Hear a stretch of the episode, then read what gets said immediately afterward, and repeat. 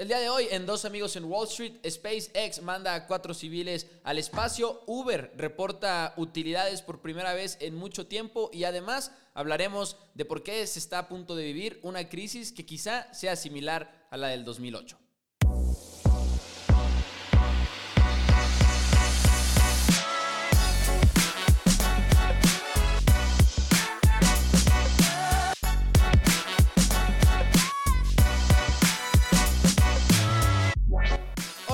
Bienvenidos a Dos Amigos en Wall Street. Mi nombre es Mauricio Rodríguez. Del otro lado me acompaña nada más y nada menos que Juan Pablo Carrillo. Listos para platicar un poquito del mundo de las finanzas, porque ahora hay noticias muy fuertes, como lo comentábamos ahorita en el intro. Eh, hay una crisis bastante fuerte que se está viviendo y que quizá crezca y sea algo todavía más fuerte. Lo estaremos comentando. Toda la cuestión de Evergrande en China. Pero primero, JP, ¿cómo estás? Bienvenido. Sé que anduviste de compras, de hecho, esta semana. Sí, exactamente. ¿Qué onda, Pepo? ¿Cómo estás? Este, sí, de hecho, ayer, ayer, pues hubo un sell-off bastante importante. Eh, la, cerró el Standard Poor's en 1.7% negativo, y, pero se recuperó de, de, un, este, de una caída del 2.7 que había tenido como a mediodía.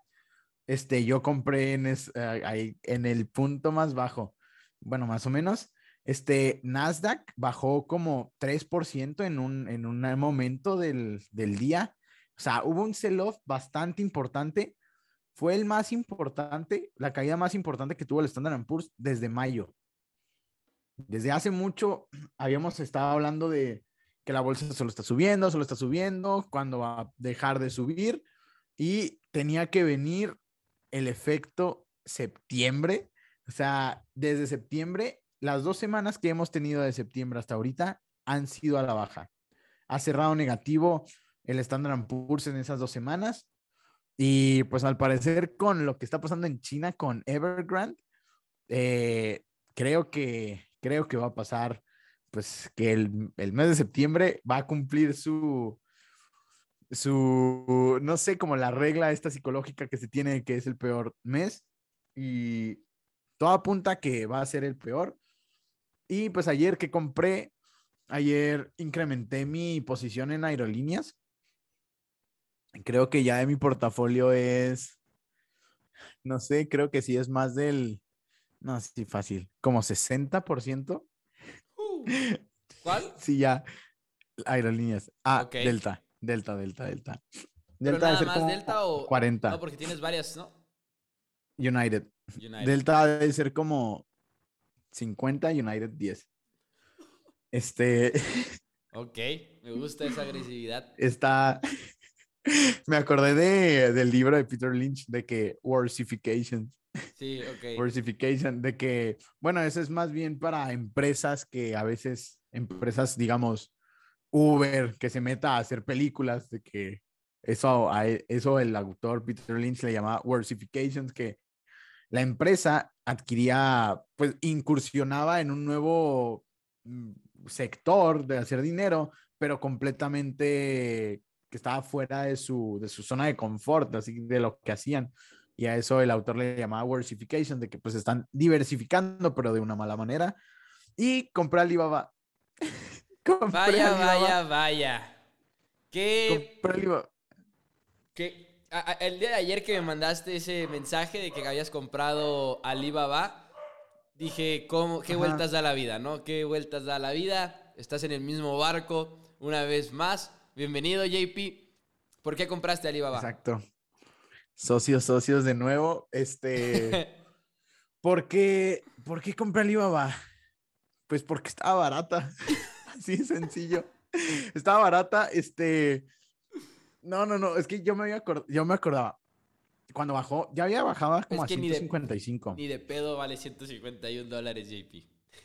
Sí, este, aún con que, o sea, y lo dijimos la semana pasada, lo dije yo, de que el gobierno chino quiere quitarle, segmentar a Alipay de Alibaba, o sea, bueno, de Ant Group. Este. Y ya les quitó industria y todo, o sea, les quitó ciertos giros y todo están muy, muy regulados, pero la neta, mi tirada es a corto plazo. Yo sí no la veo a, largo. Este, no sé, voy a mantener. Si veo un 15% de, de profit, de ganancia, yo vendo.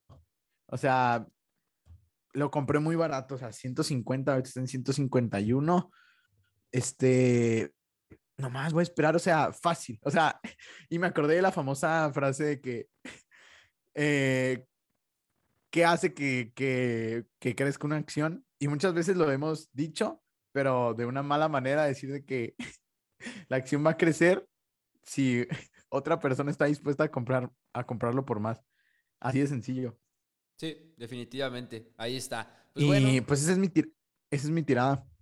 Ahí está. Pues bueno, JP, no sé si quieras empezar con el tema principal del día de hoy, porque ahorita prácticamente a medio de finanzas que te metas, medio que está hablando muchísimo de lo que está pasando allá en China, específicamente con la empresa de Evergrande, y creo que es justo decir que la mejor comparación hasta ahorita ha sido la de Lehman Brothers, igual y un poquito exagerada, pero de todas maneras una comparación que es justa, en mi opinión, por lo que se está viviendo allá. Sí, claro, 100%. Y ahorita te voy a dar unos datos que creo que tú también traes muchos datos, yo pero también a, ver, buenos. a ver, a ver, bueno, ¿qué está pasando en China? El grupo inmobiliario más grande de China, China Evergrande Group, eh, está teniendo problemas de liquidez, pero feos, o sea, está al punto de la bancarrota y ya que debe alrededor de 300 billones de dólares. Estamos hablando que pues, 300 billones es demasiado, yo creo que vale más que ATT y ATT es una de las empresas más endeudadas del mundo. Este, y se tendrá que enfrentar a una reestructura o también que muchos esperan que esto pase a un rescate por parte del gobierno chino. Muchos dicen que el gobierno chino tiene que intervenir, tiene que salvar esta empresa. Eh, ¿A qué se refieren con salvar? Como las aerolíneas, bailout, exactamente. Como las aerolíneas que pasó con la y los hoteles en Estados Unidos, literal, les dieron dinero para que no quiebren y la rescatan y también, aparte de que le regalan dinero, les ofrecen préstamos. Este. Favorables. favorables, o sea, como del 1% o así, una, una, préstamos ridículos. ¿Y por qué hacen esto las empresas? ¿Por qué? Muchos pensarán de que, ah, ¿por qué salvan a las grandes empresas? Eh, son unos abusadores, bla, bla, bla. Muy sencillo. Eh, la economía depende de las grandes empresas. O sea, les dan trabajo a miles de millones de personas y si quiebra una gran empresa como es el grupo inmobiliario más grande de China, la economía de China se puede ir abajo y por consecuencia la economía del mundo. Y por esto eh, hubo el sell-off ayer, o sea, hubo un, como que es son pretextos también, o sea, el mercado ya habíamos dicho que está un poco eh, sobrevaluado algunas, la mayoría de las acciones. Claro que estas noticias de una crisis como la del 2008 se presume que puede ser que le da un aire porque es una crisis inmobiliaria y la del 2008 también fue una crisis inmobiliaria. Y este, bueno, para este jueves, analistas destacan que tienen que pagar intereses de 83 millones de dólares por emisiones de bonos que, habían tenido. Y pues espera que no los paguen, no los paguen y por eso esperan que el gobierno chino intervenga y que pues les ayude a reestructurarse, a liquidar ciertas deudas y que no quiebre el grupo inmobiliario más grande de China. Y también, si China no la rescata, puede tener implicaciones en los sistemas bancarios, también dañar la economía de China y por ende llevarse de calle a la economía mundial. Y pues eso es lo que está pasando básicamente. Y que, y que todo esto explota por varias razones. Evergrande, que es la más grande, y, hay que aclarar, de hecho, que no es la única empresa en China que está sufriendo más o menos lo mismo, pero Evergrande es la más grande, entonces es la que se ve en todos los medios y, y es la que tiene números todavía más sorprendentes. Pero las ventas de Evergrande empezaron a bajar mientras que seguían aceptando y aceptando y aceptando créditos, porque la, empresa, la meta de esta empresa era básicamente que todos tuvieran eh, acceso a, a estos apartamentos, que pudieran tener un lugar donde vivir y como que estuvieron dispuestos a aceptar deuda a un nivel extremadamente agresivo y de hecho si ustedes buscan una gráfica de la deuda de Evergrande en los últimos años, como por ahí del 2015, es una subida así, es como una línea recta para arriba, casi casi. Entonces ha crecido agresivamente su deuda y estaba en 89 mil, en el equivalente a 89 mil millones de dólares al final de junio, la deuda total de los préstamos totales de, Evergrande, 89 mil millones de dólares al final de junio. 42% de esa cifra es para, se vence en menos de un año.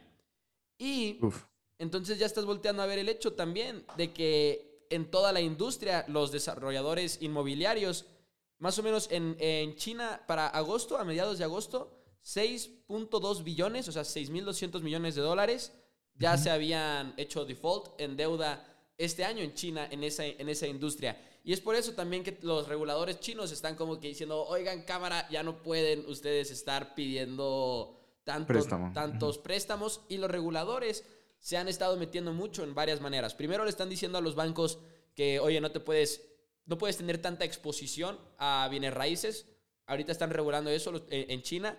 Además están regulando préstamos para desarrolladores, para hipotecarias y están introduciendo un sistema que le dicen el sistema de tres líneas rojas, en el que básicamente están restringiendo que desarrolladores que ya tienen mucha deuda, que no puedan adquirir más deuda para evitar este tipo de problemas.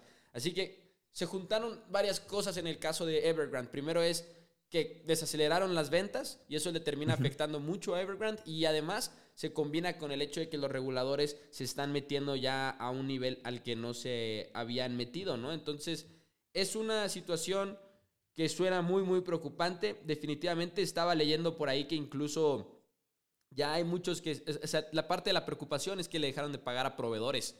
Entonces, ya no le estás pagando a proveedores, ya es como una súper, súper, súper red flag, ¿no? La bandera roja, como dicen. Sí. Eh, incluso había un ejemplo eh, de alguien que les proveía, de una empresa que les proveía pintura y que en vez de pagarles con, dinero, o sea, como le debes de pagar, que le están pagando con propiedades que ni siquiera se han terminado de construir. O sea, entonces imagínate que tú eres proveedor de Evergrande y luego, ah, sí, ya no te puedo pagar, te voy a pagar estos, estos apartamentos que todavía no he terminado de construir. Y ahora, pues, ¿cuál es el problema? Que sí, tienes el activo siendo la, el proveedor de pintura, pero no es tu giro, tú no te vas a poner a o sea, no, no, tienes una operación para vender terrenos, para vender propiedades, menos aún propiedades sin terminar. Eso pasó con un proveedor de pintura que le debían 34 millones de dólares y le pagaron así con propiedades sin terminar 34 millones de dólares, imagínate.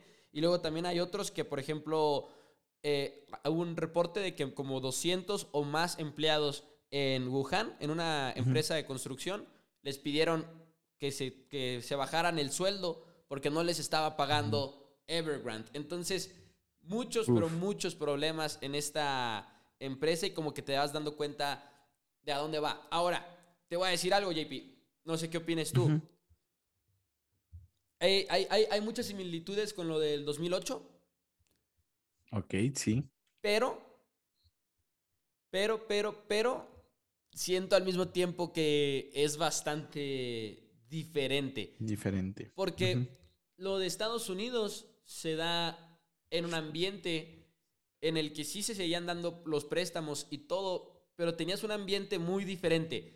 La regulación, para empezar, no estaba ahí. Cuando en China sí estamos viendo que la regulación es parte principal del problema de, para Evergrande, por ejemplo. Cuando empezó a subir la regulación fue cuando en más pedos empezaron a poner eh, en, Evergrande. Fue cuando empezaron a crecer los problemas y cuando empezamos a ver las cifras todavía más preocupantes. ¿Por qué? Porque no pudieron continuar con un programa extremadamente agresivo y quizá no sostenible de adquirir préstamos.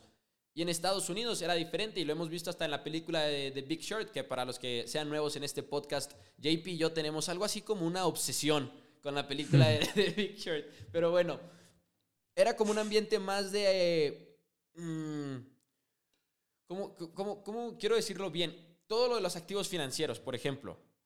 Lo del CDO, por ejemplo, que es el, activo ya que decías, están haciendo apuestas sobre apuestas de la, de la industria de bienes raíces. Era algo como que iba también más por ahí. Las empresas que ponen las calificaciones de créditos lo estaban haciendo nada más por las comisiones, por eso no estaban poniendo peros. Y siento que era ya este, este ambiente de todos vamos a hacernos ricos juntos, mientras que en China igual es diferente el ambiente que se está viviendo. Sí, claro, o sea, comparto eso. O sea, el, el 2008, la crisis de 2008 tenía más eh, cosas fraudulentas, más guiadas por, sí, pues sí, fraudes, o sea, este, y aquí es el, el gobierno diciendo, te voy a chingar, ¿sabes?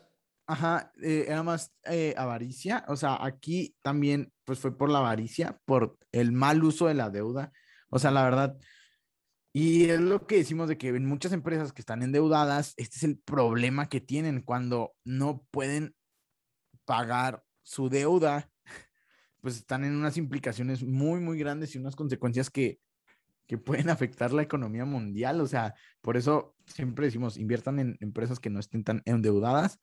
Este, pero sí, yo pienso que es una situación muy diferente, pero sí puede tener muchas implicaciones para mí. Este, por ejemplo, allá lo que sí es que no sé qué va a pasar con la venta de, con el precio de las casas. Tal vez se, se desplome, porque sí, o sea, es, es demasiado. Y no, no, no, es que lo que sí es que va a tener, se va a estar hablando de esto por unos meses. Si no es que hasta que se resuelva. Si no es que, no, no, no, eso sí me da miedo. Este. Güey, pues si es como lo de Lehman Brothers, es 2021 y seguimos hablando de repente del 2008. Sí, es cierto. Eso es muy cierto, pero a ver qué pasa. Esperemos que intervenga China. O sea, tiene que rescatarla. Si no la rescata, sí, sí, o sea, si no lo rescata es de que, o sea, ahora sí es de que vender acciones. Ah, por cierto, por cierto, algo que quería comentar porque me pareció interesante y para aquellos que les interese, eh, estábamos leyendo de cómo, de qué es lo que está proponiendo ahorita Evergrande, por ejemplo, para los inversionistas, que son los que les tienen que pagar ahora, ya está muy cerca la fecha de pagar esos bonos y contrataron a consejeros financieros, que esto, cuando una empresa contrata a consultores financieros externos, es como una muy fuerte señal de que la tirada es reestructurar la deuda, ¿no? Y salvarse de una manera u otra. Y están ya proponiendo, de hecho, dos, eh, tres soluciones, si no me equivoco. Estoy intentando encontrarlas porque ya las tenía por aquí, pero las quería decir exactamente cuáles eran las tres opciones. Pero básicamente era o con, o con algunos pagos a lo largo de tantos años, como que diferidos y demás. Otra era aceptar propiedades que ya estaban construidas y así, o sea, ya estaban proponiéndoles tres alternativas a los inversionistas de qué es lo que puede pasar con la deuda, pero quizá no sea ni siquiera suficiente esos planes y de todas maneras se necesite, como dices tú, la, la intervención. Ahora, saludos a el buen Víctor Guadiana, que es amigo nuestro y me mandó una publicación, no sé si también te la mandó a ti. Sí. Que tiene unos datos interesantes. Había uno en específico que quería mencionar. Esta publicación es crédito total de money.brief que no los he seguido bien, pero se ve que tienen muy buena información. Pero para darles una idea de lo grande que es Evergrande, tiene lugar número 122 en el Fortune Global 500, que es de las mayores empresas del mundo, las mayores 500 empresas del mundo. Y decía por ahí varios datos interesantes, incluyendo que no tiene el flujo de efectivo necesario, es como que una muy buena, un muy buen resumen. No tiene el flujo de efectivo necesario para saldar sus deudas y la compañía tiene el compromiso de pagar intereses en bonos este jueves algo que muchos creen que será imposible. Así que el jueves será un día muy, pero muy importante para Evergrande y para que nosotros sepamos qué es lo que va a pasar más o menos con el mercado, porque ya veremos si interviene el gobierno y si interviene de qué manera lo hace o si se llega a un acuerdo de reestructura de deuda. Sí, y también eh, yo tengo otros datos este, interesantes. Bueno, eh, habíamos hablado que la deuda es de 300 billones de dólares. Este, y el 30% del GDP, del PIB de China, es la actividad de real estate. el 30%. Oh, shit. Y, o sea, es demasiado. O sea, tiene una implicación gigante. ¿Por qué es Gigante, tanto? gigante. No sé, no sé, no sé, no sé, no tengo idea. Ah, O sea, en sí, todo lo que tenga que ver con bienes raíces. Y en Estados construcción, Unidos, ¿cuánto venta. será? A ver. Lo voy a buscar No. rápido. Tú síguele, Sí. tú síguele. Y bueno, también alrededor de 1.4 millones de personas ya habían pagado depósitos para comprar una casa y que esperan una propiedad de Evergrande y pues obviamente están sin terminar. 1.4 millones ahorita han dado dinero y se les debe, o sea, también a ellos, a los mismos clientes, no solo a los inversionistas, proveedores, a los mismos clientes, 1.4 millones de personas. O sea, esto yo creo que es una corrección que era la que estábamos buscando, Pepo. Sí. Este, di- ¿Dijiste construcción? ¿Construcción de bienes raíces 30%? Eh, en todo el sector. ¿O Eh, housing? creo que ¿Housing? eh, ¿De qué housing o real estate construction? las dos sé. juntas. Las dos juntas. Ok, déjame ver entonces. Las dos juntas. A ver. A ver Porque cuánto ves que hay es. todo tipo de... Dice que 15-18% normalmente en promedio. Las dos juntas. Housing en general. Es que housing, según yo, lo incluye todo. Ah, ok. Entonces, ¿a ser eso? Pues sí. Pero había visto Un- que real estate construction era como 6.2%. Construcción de bienes raíces. Digamos, digamos que las sumamos. Pues sí, 10, 24. 24 y 30. Pero sí es demasiado, ¿no? O sea, Sí, me- ahí está, Digo, eh, sin ahí saber, está el sin saber me, me sonó, me sonó un chingo. no, una idea millonaria. Aquí está la Meterte pregunta, bienes raíces. Aquí está la pregunta antes de las siguientes, este, de las siguientes noticias, que sí nos queríamos clavar un poquito más en Evergrande, porque sabemos que es lo que ahorita está todo el mundo queriendo escuchar al respecto. Pero mi pregunta ahorita es, porque dijiste ahorita va a ser una buena oportunidad. ¿Estás listo? Y si sí estás listo, ¿en qué punto? ¿En qué punto sabes? O sea, porque por ejemplo, igual ahorita quieres comprar acciones, de lo que sea. Si ustedes están pensando en comprar acciones de esto, de aquello, hasta del Standard Poor's nada más, como seres inteligentes. es broma, pero ustedes saben que yo soy fan del Standard Poor's. Pero lo que quiero decir es, ¿en qué momento sabes cuándo comprar, no? ¿En qué momento dices, me espero o le entro ya? O le vas Sí. entrando poco a poco, cada vez en lo que baje más. Por ejemplo, entras ahorita y si en un mes sigue bajando otra vez. Sí, yo creo que hacerlo ay, paulatinamente, no sé, o sea, de que uh, baja, hoy le meto, baja, hoy le meto, baja, hoy le meto. Yo creo que es una, es una de las formas más fáciles de entrar porque siempre hemos dicho que eh, timear el mercado, este, predecirlo, tratar de entrar en Imposible. el momento justo, es imposible.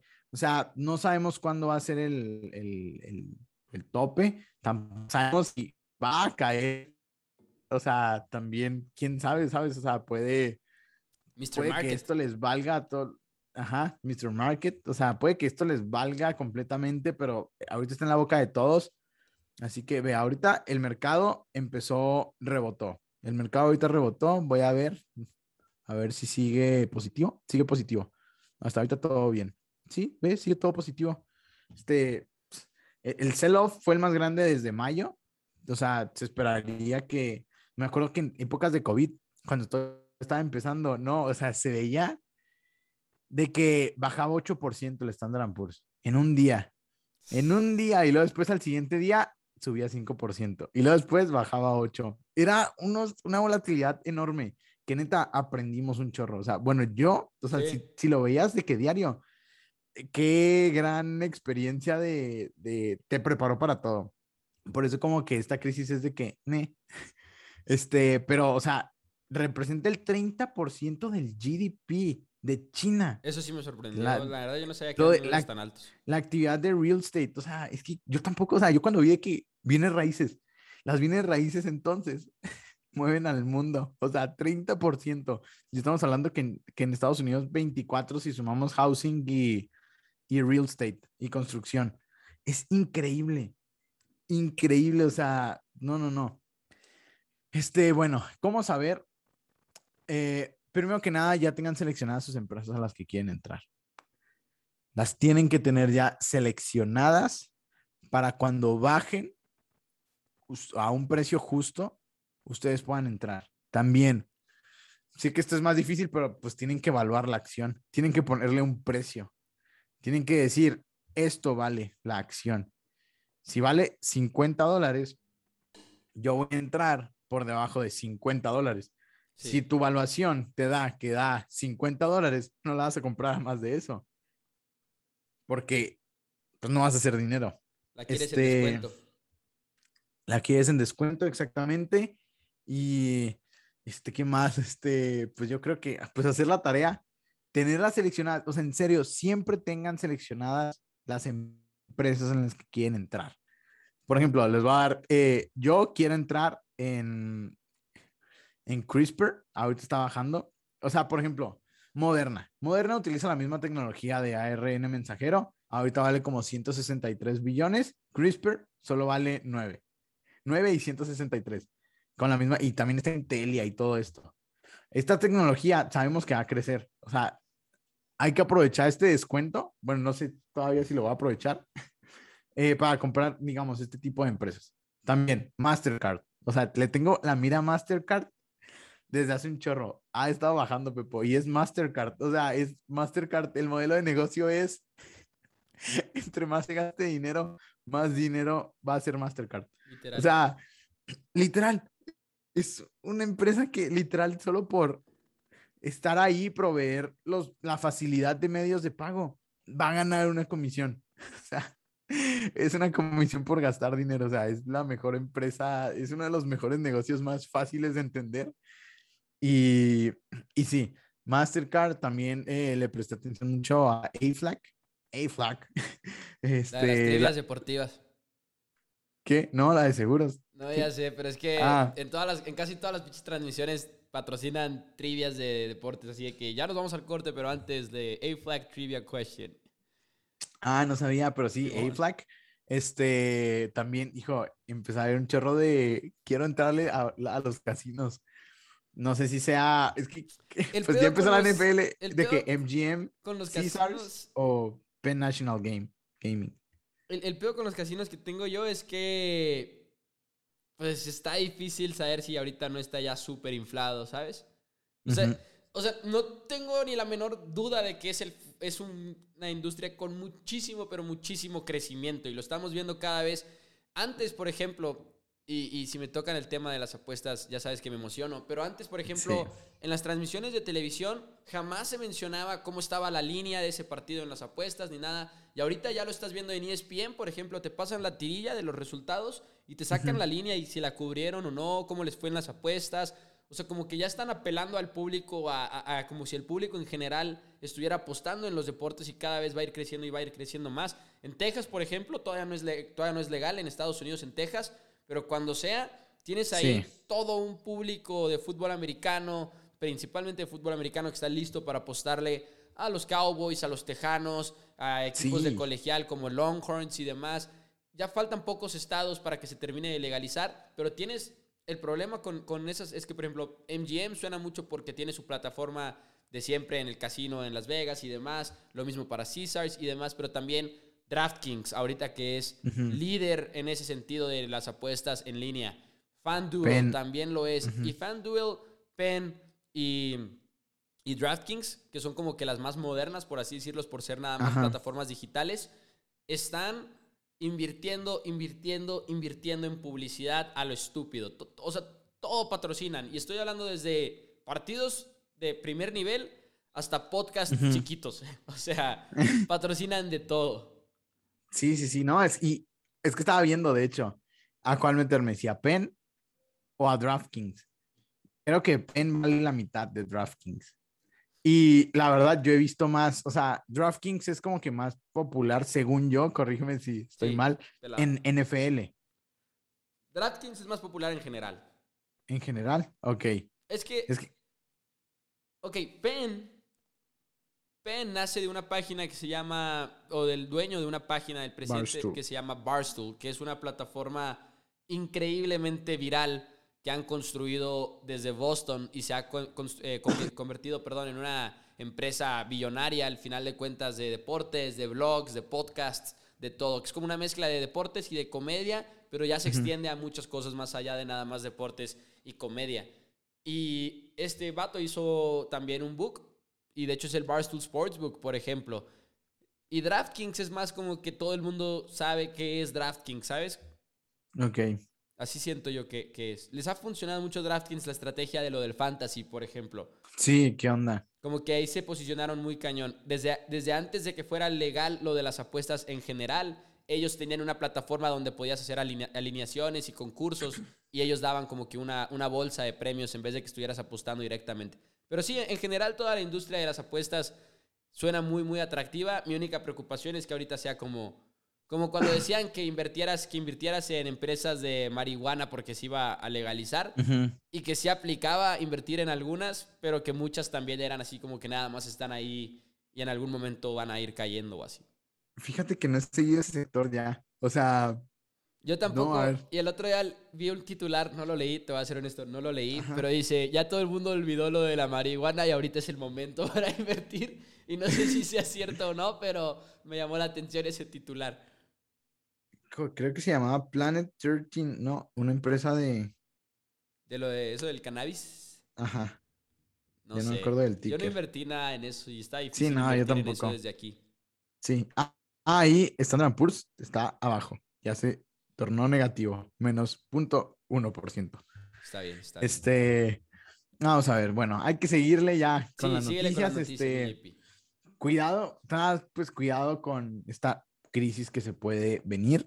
Vamos a tener pues un, este, un update la siguiente semana, obviamente, a ver qué ha estado pasando. Esperemos reserven un poco de dinero, 20% yo digo de cash para, para tenerlo ahí. Si ya sienten que su acción está muy sobrevaluada, pues, eh, o sea, muy, muy sobrevaluada, pues venderla. Y, pero no, o sea, pues nuestra, nuestra estrategia siempre es buy and hold, mantengan, pero pues sí, tengan un 20% de efectivo ahí para hacer compras cuando el mercado baje. Y pues bueno, ¿qué más? El miércoles también, muy importante, es que esta semana va a estar con todo. El miércoles va a hablar Jerome Powell acerca de la política monetaria y de cuándo empezará el tapering. El tapering es cuando ya dejarán de comprar estos bonos, cuando dejarán de incentivar tanto la economía. Y este, se espera que, o sea, ya dijo que es a finales de año, pero están esperando a ver qué dice mañana. Él digo, el, el miércoles. Ah, no, pues sí, mañana. Este, este, van, están esperando a ver qué dice mañana, este, para ver si lo hacen en octubre o en noviembre. Si lo hacen en octubre, pues espérense una bajada importante en, en la bolsa. Este, y pues también, SpaceX envió cuatro civiles el viernes a un viaje a la órbita por tres días y el domingo pues ya regresaron sanos y salvos. Eh, la misión duró tres días en el espacio esto está súper interesante, ¿eh? O sea, aparte de los tres días en el espacio. Sí. Desplazándose a una velocidad de 28.600 kilómetros por hora. Uh. Lo que permitió que rodearan la Tierra cada 90 minutos. Damn, bro. Sí, o sea, y también. Cada 90 minutos. Cada 90 minutos. Y de hecho también vi un dato de que iban a dar como 15, o sea, entonces que iban a hacer como 15 vueltas al planeta, pero como cada día, pero no sé si porque no iban a estar haciéndolo todo el tiempo. Yo creo, yo creo, pues no son 90, sí, una hora y media, 15. Vaya. Este, sí, pero sí, 90, 90. Este, y bueno, este... Chequen los videos. Si no lo han hecho en Twitter, por ejemplo, métanse a la cuenta de SpaceX y es bien interesante ver los videos que estuvieron publicando. Sí, no manches. Este, no, es que se, se pasan de lanzas. Tanto. y luego, o sea, deja tú, eh, a una altura de 575 kilómetros de la Tierra. 575. Y este, Richard Branson, el de Virgin Galactic, alcanzó creo que los 80.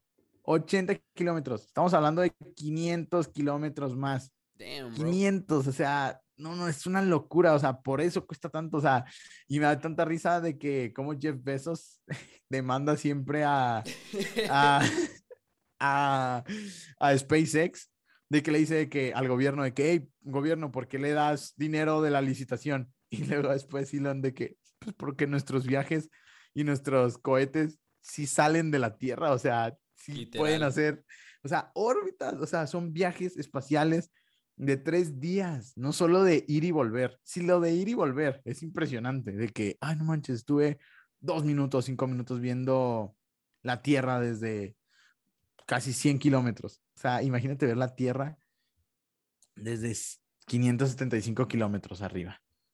Es una maravilla. O sea, y bueno, ¿tienes otra noticia o ya? No, la verdad no. De hecho, yo sé que se nos está acabando el tiempo. Te iba a preguntar que si querías agregar algo más antes de irnos. Sí, nada más una última noticia. Este, pues las plataformas de streaming arrasaron con los Emmys.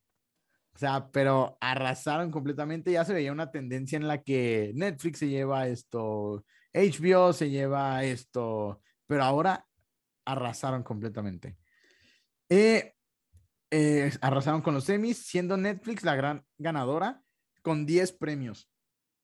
HBO, junto con HBO Max, tuvieron 7 y Apple TV Plus tuvieron 4. Este, y por primera vez, un servicio de streaming, en este caso Netflix, se llevó más premios que cualquier otra red, plataforma o productora.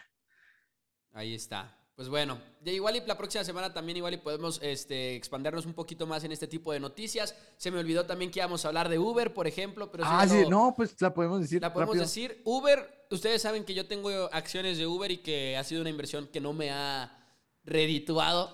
de hecho, ha sido de las peores en el portafolio, pero mi tirada desde un principio era esperar a que Uber fuera rentable por primera vez, oficialmente rentable. Y hubo por ahí ya la directiva de Uber que dijo que va a alcanzar por primera vez un nivel de rentabilidad en este trimestre que se acaba el 30 de septiembre. Esto sería meses antes de lo que se esperaba, porque mucha gente pensaba que hasta el 2022 Uber iba a tener un tipo de, de utilidad. Y vale la pena eh, aclarar que están diciendo que sería como que una utilidad ajustada. Según yo, a lo que se refieren con esto, eh, según lo que ellos utilizan, es una proyección de utilidad antes de interés, impuestos, depreciación y otros costos. Entonces, más o menos eh, es a lo que le está tirando Uber. No es necesariamente net profit, pero sí una utilidad ajustada y sería la primera vez que la tengan. Desde que compré las acciones de Uber, esa era como la tirada que fuera antes de lo que la gente esperaba a finales del 2021 o incluso en el primero del 2022, primer trimestre. Entonces, a ver qué pasa. Hoy subió 8%, creo que ahorita está 8.97, casi 8.97% al momento de esta grabación. Pero a ver qué pasa el 30 de septiembre que salgan los resultados. Y si sale una utilidad, pues creo yo que que podría subir bastante. Pero hasta que sea oficial, hasta que tengan una utilidad oficialmente, es cuando yo pienso vender mis, mis acciones de Uber. JP, algo que quieras agregar el día de hoy, ya nos vamos. No, no, pues nada, que estén al pendiente de, de, de Evergrande. Este, recuerden mantener efectivo para hacer unas inversiones ahí, aprovechar la caída, si es que hay caída. Este, y pues sí, nada, Gracias por escucharnos. Porfa, compartan si este, saben de alguien al que le pueda interesar. Y pues muchas gracias por escucharnos. Así es, dos amigos NWS en Instagram. Síganos porque ahí publicamos cuando tenemos un episodio nuevo y demás. Presumirles también que salimos en el periódico JP acá en Chihuahua, donde somos nosotros. Gracias a Conecta por la nota. Gracias también al diario de Chihuahua. Muchísimas gracias. Nos vemos y nos escuchamos el próximo miércoles. Y suerte en sus inversiones.